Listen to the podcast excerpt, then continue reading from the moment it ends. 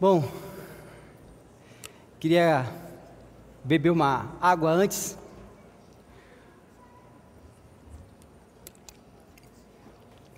É impressionante como isso aqui não tem gosto, não tem cor, não tem cheiro. E talvez para alguns de nós não faz muito sentido beber. Eu sei que tem algumas pessoas que têm dificuldade de beber água. Mas o, o quanto a água é importante para a nossa vitalidade. Falando em água, você sabia que o nosso corpo ele é composto por cerca de 70% de água? Essa água que a gente não sente o cheiro, não sente o gosto, não tem sabor, você sabia que nós precisaríamos, precisamos de águas cerca de só para ficar vivo, só para ficar de pé, para manter o corpo ainda vivo, é, de pé, melhor. Cerca de 2 litros de água por dia, no mínimo. Tem gente que recomenda ainda 4. Eu não sei quanto você está bebendo. Você sabia também que o corpo humano ele, ele não conseguiria viver se passasse de três a sete dias, é perigoso morrer. Ele não consegue viver passando de três dias, alguns sete. Eu sei que tem alguns esportistas ou pessoas que têm, se preparam para isso e têm uma resistência muito maior do que a maioria de todos nós. Mas de maneira geral, a água ela é vital para todo mundo. E o que é interessante disso da água é que quando a gente sente sede, dá vontade de beber água, o corpo já está gritando por um, avisando por um, como se fosse, olha, socorro, fique esperto. A quantidade de água do seu corpo está baixando muito rápido. Então a gente sente sede. A sede, quando você bebe água quando você está com sede, é, é que você está tentando já sanar um problema. Já significa que você está faltando água no seu corpo. Significa que você está começando a sentir falta de correr água pelo seu corpo. A água tem uma função vital, como eu disse. Significa que, por meio da água no seu corpo, nós levamos os, todos os nutrientes para as células. A água também tem a função de equilibrar a temperatura do nosso corpo. E a sede faz com que a gente corra em direção à água. É como se nós estivéssemos sanando algo que está começando a ser um problema. Para alguns, um baita problema. Mas a conversa de hoje não é sobre água. Ou é? Mas simplesmente eu quero falar sobre o processo de pedir água, a vontade de pedir água, que é o que nós chamamos de sede. Porque a sede, fisiologicamente, é tudo isso que eu falei, mas a sede também representa espiritualmente aquilo que clamamos, que o corpo clama por Deus. É como se nós já ouvimos por aí, é como se nós falássemos assim: ah, Tiago, eu tenho sede de Deus. Tiago, eu tenho fome de Deus. Já ouviu isso? Imagino que sim. Esse é, é a conversa de hoje. O quanto a gente tem sede do que é vital. O quanto temos sede daquilo que, se não tiver conosco, se tiver falta, é perigoso morrer. A água, ela pode ser, essa sede, na verdade, ela pode ser dividida em três grupos, ou fisiológico ou espiritual, e eu ainda diria um chamado simbólico, o que simboliza o fato de eu me movimentar porque eu preciso de água. Ou seja, no momento em que eu começo a sentir tanta sede, faz com que eu saia do meu estado passivo e vou ao encontro daquilo que sacia a minha sede. Esse é o símbolo dela. A realidade é que todos nós temos sede de várias coisas. Às vezes a sede está focada no seu trabalho, Às vezes a sua sede está focada no seu relacionamento. Às vezes a sua sede está focada em uma viagem. Todo mundo tem sede de alguma coisa, mas a sede ela deveria estar focada literalmente aquilo que é vital. Porque eu não tenho sede de tomar refrigerante, apesar que algumas pessoas podem ter, mas não deveria ser. Nossa, eu estou com uma sede de tomar um refrigerante. E o corpo está falando, não, refrigerante não, eu estou precisando é de água. Aí você fala, não, mas no refrigerante tem água. Todos nós temos sede de alguma coisa. Todos nós temos dentro da gente algo que vez ou outra grita e fala assim: Eu preciso. E o bom da sede é que nos tira do momento do estado passivo, tira do estado de conforto, tira a gente daquele lugar onde a gente fala assim: Ah, deixa a vida me levar. E eu sei que você completou a música.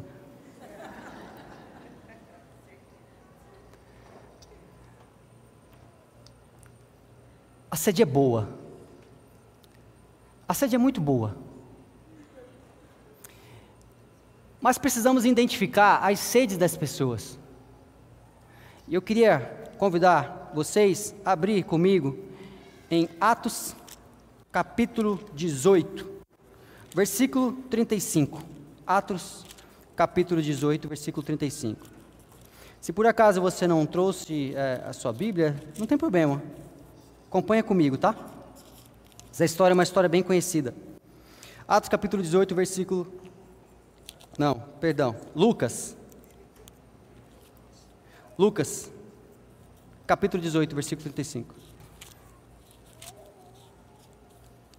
Vamos lá. A história do cego de Jericó. Quando ele ia chegando a Jericó, havia um cego sentado que mendigava à beira do caminho. Ouvindo passar a multidão, o cego perguntou de que se tratava. Disseram: É Jesus, o Nazareno já vai passando. Então aquele cego começou a gritar: Jesus, filho de Davi, tem compaixão de mim. E os que iam à frente repreenderam ele e pediram que calasse. Porém, ele gritava cada vez mais: Filho de Davi, tem compaixão de mim. Sede. Filho de Davi, tem compaixão de mim, sede. Imagina a cena. Aquele homem era cego e viu um, um movimento diferente, ouvia pessoas falando e um movimento, percebia pessoas correndo para lá e para cá. Então ele pergunta: O que está acontecendo aqui? Olha, está o Nazareno aí. Nazareno? É, é o Jesus. Então, daquele momento, aquele homem com a sua sede, sabendo que a água estava ali, gritou: Ei, filho de Davi, tem misericórdia de mim, tem compaixão de mim.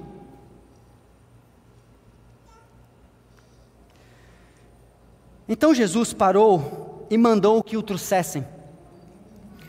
Quando ele chegou até Jesus, Jesus lhe disse: O que queres que te faça?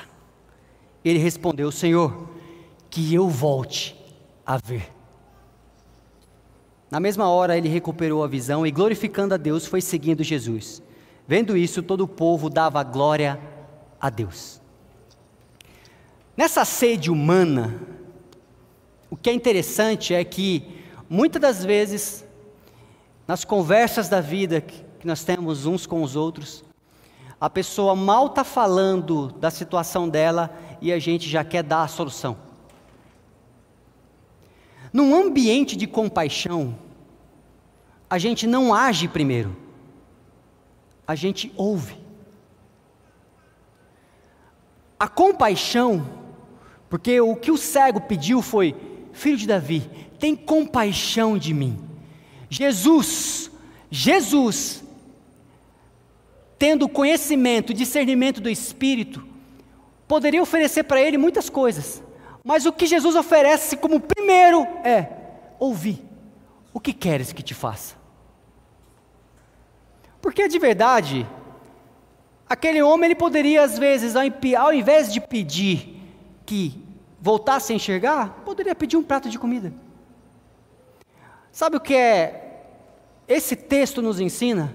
É que dentro da sede humana, ao invés de querermos sair para resolver todas as sedes de todos nós aqui, deveríamos perguntar antes o que queres que te faça. Porque muitas vezes o que eu acho que você quer, no seu lugar, eu percebo que não era o que eu daria para você, ou o que você precisa. A compaixão, em um ambiente de compaixão, devemos ouvir a sede que cada um de nós tem deve ser ouvida. O que queres que te faça? Tendo isso como pano de fundo, quero que a gente agora vá até Salmos 42. Salmos 42. Diz assim: Assim como a corça anseia pelas águas correntes, também minha alma anseia por ti, ó Deus. Minha alma tem sede de Deus, do Deus vivo. Quando irei, quando irei e verei a face de Deus? Minhas lágrimas têm sido meu alimento de noite, enquanto me dizem toda hora: Onde está teu Deus? Irmãos, Talvez aqui, alguns de vocês que estão aqui, essa noite passou a noite chorando.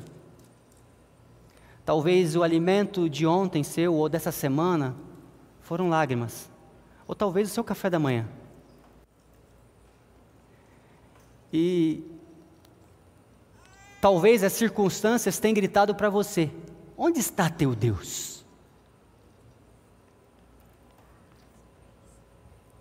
Eu direi: está aqui, está com você. Conta-se uma história que um homem caminhava com Jesus à beira da praia, na hora da praia. E quando ele caminhava com Jesus, ele sempre, ao olhar para trás, percebia que existiam ali quatro pegadas. Então, em um determinado tempo, em um momento bem difícil desse homem, bem difícil, onde o alimento dele eram essas lágrimas, ele olhou para trás e percebeu que só haviam duas pegadas, dois passos. Então ele grita: Jesus, onde estás? Por que me abandonou? no momento mais difícil da minha vida. Então Jesus olha para aquele rapaz, Tiago, e diz: Tiago, as duas pegadas que viram lá atrás não eram suas, eram minhas enquanto te carregava nesse momento. É o Deus que nos vê, é o Deus que sabe o seu nome, é o Deus que caminha conosco. É o Deus que disse que não, nunca nos deixaria só. É o Deus que conhece da sua vida, de todas as coisas que aconteceram e irão acontecer.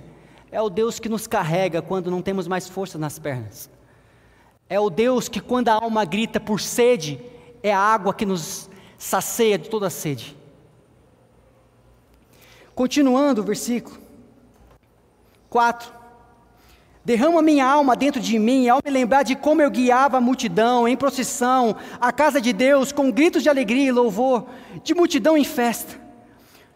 Então falo: Por que estás abatida, ó minha alma? Por que te perturbas dentro de mim? Espera em Deus, pois ainda o louvarei, o Deus da minha salvação. Amém. Esse versículo mexe muito comigo, porque se você acompanhou a minha última conversa com vocês aqui sobre Epifanias, você sabe que no banheiro eu tenho o meu momento com Deus, quando estou debaixo do chuveiro. E eu lembro que uma vez eu comecei a recitar esse versículo, debaixo do chuveiro. Porque estás tão abatido, ó minha alma? Tiago dentro de mim aqui. Por que que está assim abatido? O que que te desesperas? Calma, ainda hoje, logo verá que Deus está comigo, que Deus está contigo, Tiago. Calma. A sede dos, da humanidade é vivida aí por todos nós e todos nós temos sede de tantas coisas. A gente tem muita sede de tanta coisa. A alma tem sede apenas de uma única coisa: de Deus. A sede, ela não acaba sendo saciada em si mesmo. A sede não tem provisão em si mesmo. A humanidade em sede não consegue se ser autossuficiente. Eu não consigo estar com sede agora e falar, pronto, não tenho mais sede. A sede faz eu caminhar para algo que não está em mim, mas está ali. E quando eu me encontro com essa coisa que está ali, eu me sinto saciado. Eu me torno um com essa água. Quando eu bebi a água no início dessa conversa, essa água agora passa a ser um comigo. Daqui a pouco não vai ter mais como separar água e Tiago.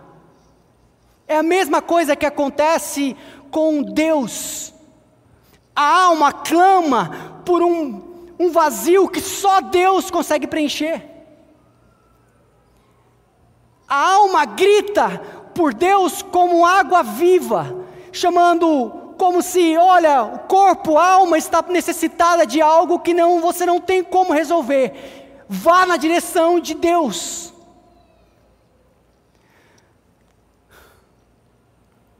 Eu falaria aqui, primeira coisa que eu diria, como lições, dentre três, eu falaria: tenha sede, todos os dias, de Deus.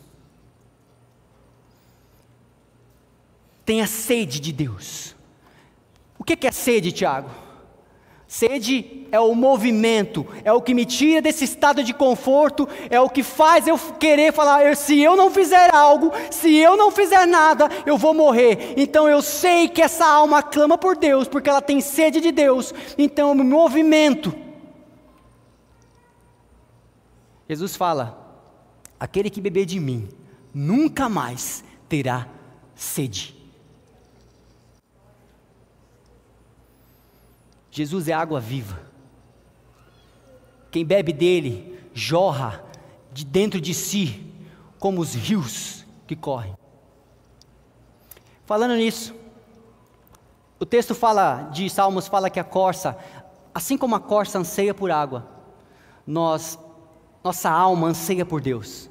Você sabia sobre a curiosidade da corça que a corça ela ela precisa beber água muito mais do que outros animais que vivem no mesmo ambiente que ela, porque à medida que ela não bebe água, ela se desidrata mais rápido, a sua pele começa a rachar, ela começa a produzir um odor e ela fica vulnerável aos predadores. Sabia disso? Então a corça ela tem as suas tanto a sua audição, o olfato, é, a visão bem mais apuradas do que outros animais ela consegue sentir como se a água tivesse cheiro, como se a água, ela percebe, ela consegue ouvir os riachos correndo. Então ela corre, anseia por água, ela precisa disso. Se ela não bebe de, dessa água, desse riacho, ela começa a produzir um cheiro que atrai todos os predadores.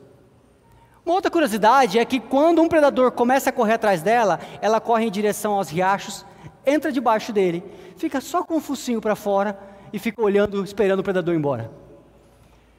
O riacho, a água para a corça, é um lugar seguro. E olha que eu, agora eu entendo porque minha alma anseia por Deus. Porque de verdade, quando eu não bebo dessa água viva, eu também, Tiago, ser humano, começa a produzir um cheiro que começa a produzir, me desumanizar e até desumanizar outras pessoas. Então eu preciso dessa água para que hidrate o meu corpo e para que cada dia mais eu pareça como Ele. Eu preciso também da água para me guardar de todo mal. Então eu entro nessa água e me protejo. Então eu diria que a primeira coisa que eu falei para vocês Tenha sede. E a segunda é: busque os riachos. Mas tome cuidado com uma coisa. O ser humano gosta de encontrar lugares que sejam bons para ele. Então, de vez em quando, nós encontramos coisas que para a gente é tão boa que a gente torna o, riacho que deveria ser de todos, a gente represa ele e torna nosso parque aquático.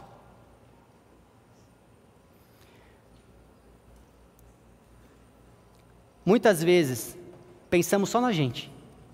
E às vezes vamos falar, não, Tiago, mas estamos fazendo isso por conta do outra, de outra pessoa. Estamos ouvindo outras pessoas. Ah, irmão, o que você faz por mim, sem mim, é contra mim.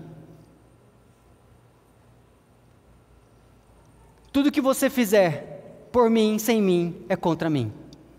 O que eu fizer por você, sem incluir você, é contra você. Ouçam as pessoas. Não represem os riachos. Se Deus nos deu de graça, de graça damos. De graça anunciamos e compartilhamos. Vede, bebam de Jesus.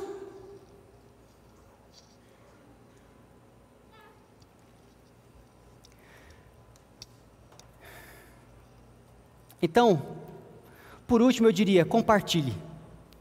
Compartilhe desse riacho. Pessoal, eu encontrei a vida, bebi da água viva, eu sei onde está. Venham todos beber daquele que vai saciar nossa alma. Martin Luther King, ele diz assim: quando qualquer injustiça, em qualquer lugar, ameaça, é uma ameaça a todas as justiças de todos os lugares. Qualquer injustiça, em qualquer lugar, é uma ameaça a todas as justiças de todos os lugares. Sabe o que eu quero dizer com isso? É que aquilo que a gente vê de injustiça que está lá fora, que talvez esteja longe, e a gente fala, ah, isso é uma injustiça, que pena, mas está bem longe daqui. Isso é uma ameaça à justiça daqui. Isso é uma ameaça à justiça de lá. É uma ameaça a todas as justiças. E quando eu falo justiça, é a justiça de todos poderem beber dessa água. É a justiça que só essa água sacia por meio da sede. Eu tenho sede de justiça. Jesus não passou por um lugar de injustiça como se aquilo fosse nada. Em todos os lugares que foi, todos os lugares que passou, de forma generosa, restituiu, restaurou a vida humana. A vida é o motivo de Jesus. Por isso que toda injustiça tem que ser levada em consideração e temos sim que ter sede de justiça para fazer justiça àqueles que estão injustiçados. Semana passada a tia Sô me ensinou uma coisa que marcou muito meu coração.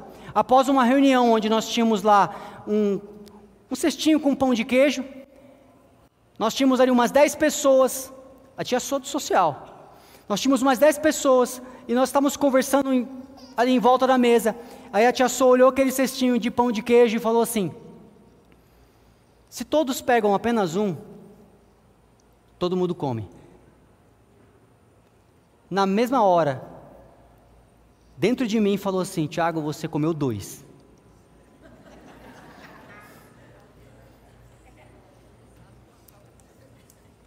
Acusados pela sua própria consciência. Eu falei, tia, eu comi dois.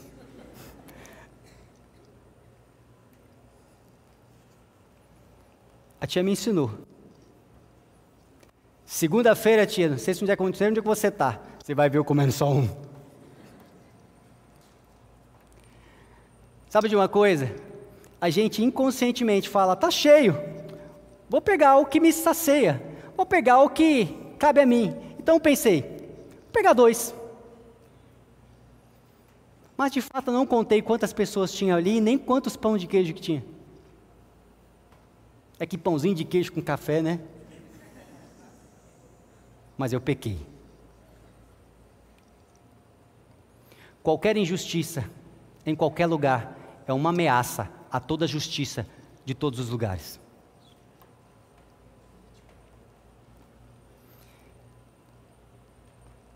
Eu preciso dessa água viva todos os dias. José Tolentino, e aqui é o caminho para encerrar. José Tolentino é um poeta, teólogo, que escreveu alguns livros que eu gosto muito. Um deles é o Elogio da Sede. E ele fala um pouco sobre essa sede humana. Até recomendo que, se vocês querem continuar a ouvir alguma coisa nesse sentido da sede, esse livro é incrível. E me ensinou uma coisa que mudou a minha vida. E tem muito a ver com esse texto. Eu aprendi que quando eu compartilho da água, essa água aqui, quando eu compartilho dessa água, eu não faço isso porque eu tenho posse dela, mas é porque eu partilho da mesma sede que vocês têm.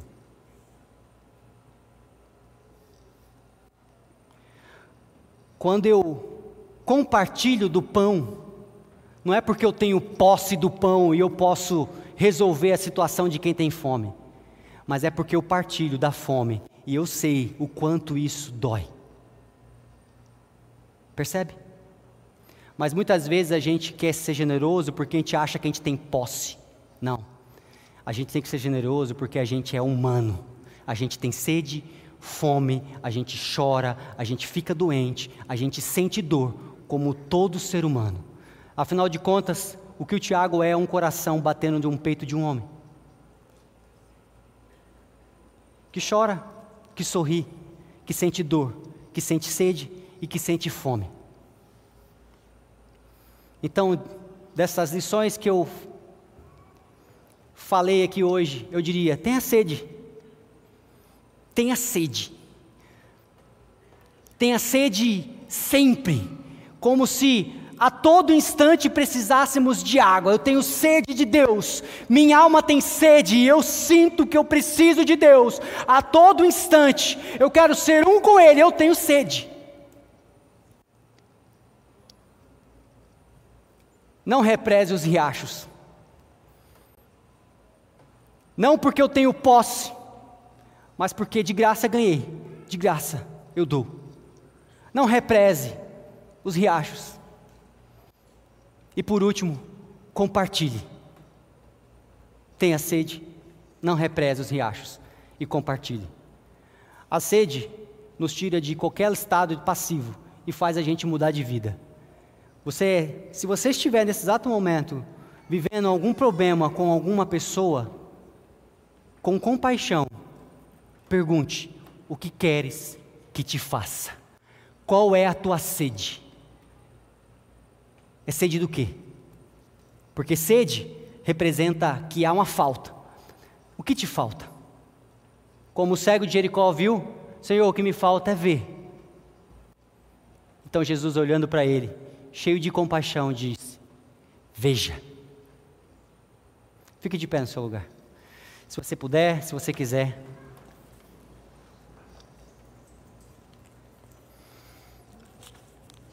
E eu gostaria com esses salmos que nós lemos, Salmos 42, que nós lêssemos como a gente fez, como se fosse a nossa oração,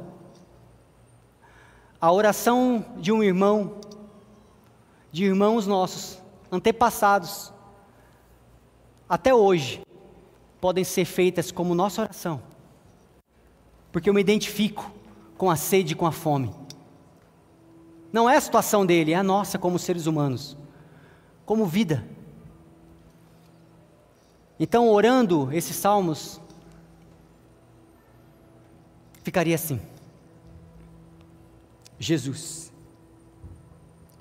Assim como eu entendo que a corça anseia pelas águas correntes, a minha alma também anseia por ti, ó Deus da minha salvação. A minha alma tem sede de Deus, de você, Jesus, de você, Espírito, de você, Pai. Quando eu irei e verei a tua face? Porque eu te desejo. Minhas lágrimas têm sido meu alimento de noite, e eu sei que você sabe. Mas eu vejo as circunstâncias dizendo para mim toda hora: onde está teu Deus? Então eu derramo a minha alma dentro de mim, ao lembrar que você, como eu guiava naquele passado, a multidão até a tua casa, com gritos de alegria e louvor, uma multidão em festa. Me lembrando disso, eu consigo dizer para a minha alma: por que estás tão abatido, ó minha alma? Por que te perturbas dentro de mim? Espera em Deus, pois ainda hoje louvarei o Deus da minha salvação.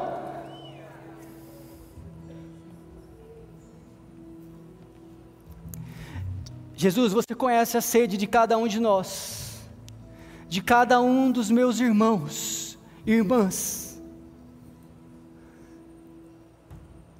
Nos ensina a redimir o mundo como um único reino, que não é individual, é pessoal, mas é coletivo. Tem pessoas, cada um com o seu jeito, mas é no coletivo.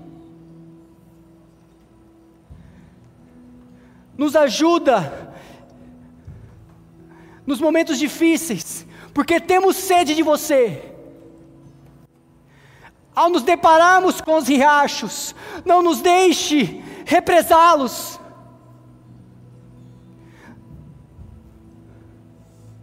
Porque qualquer injustiça, de qualquer lugar, é uma ameaça a toda a justiça de todos os lugares.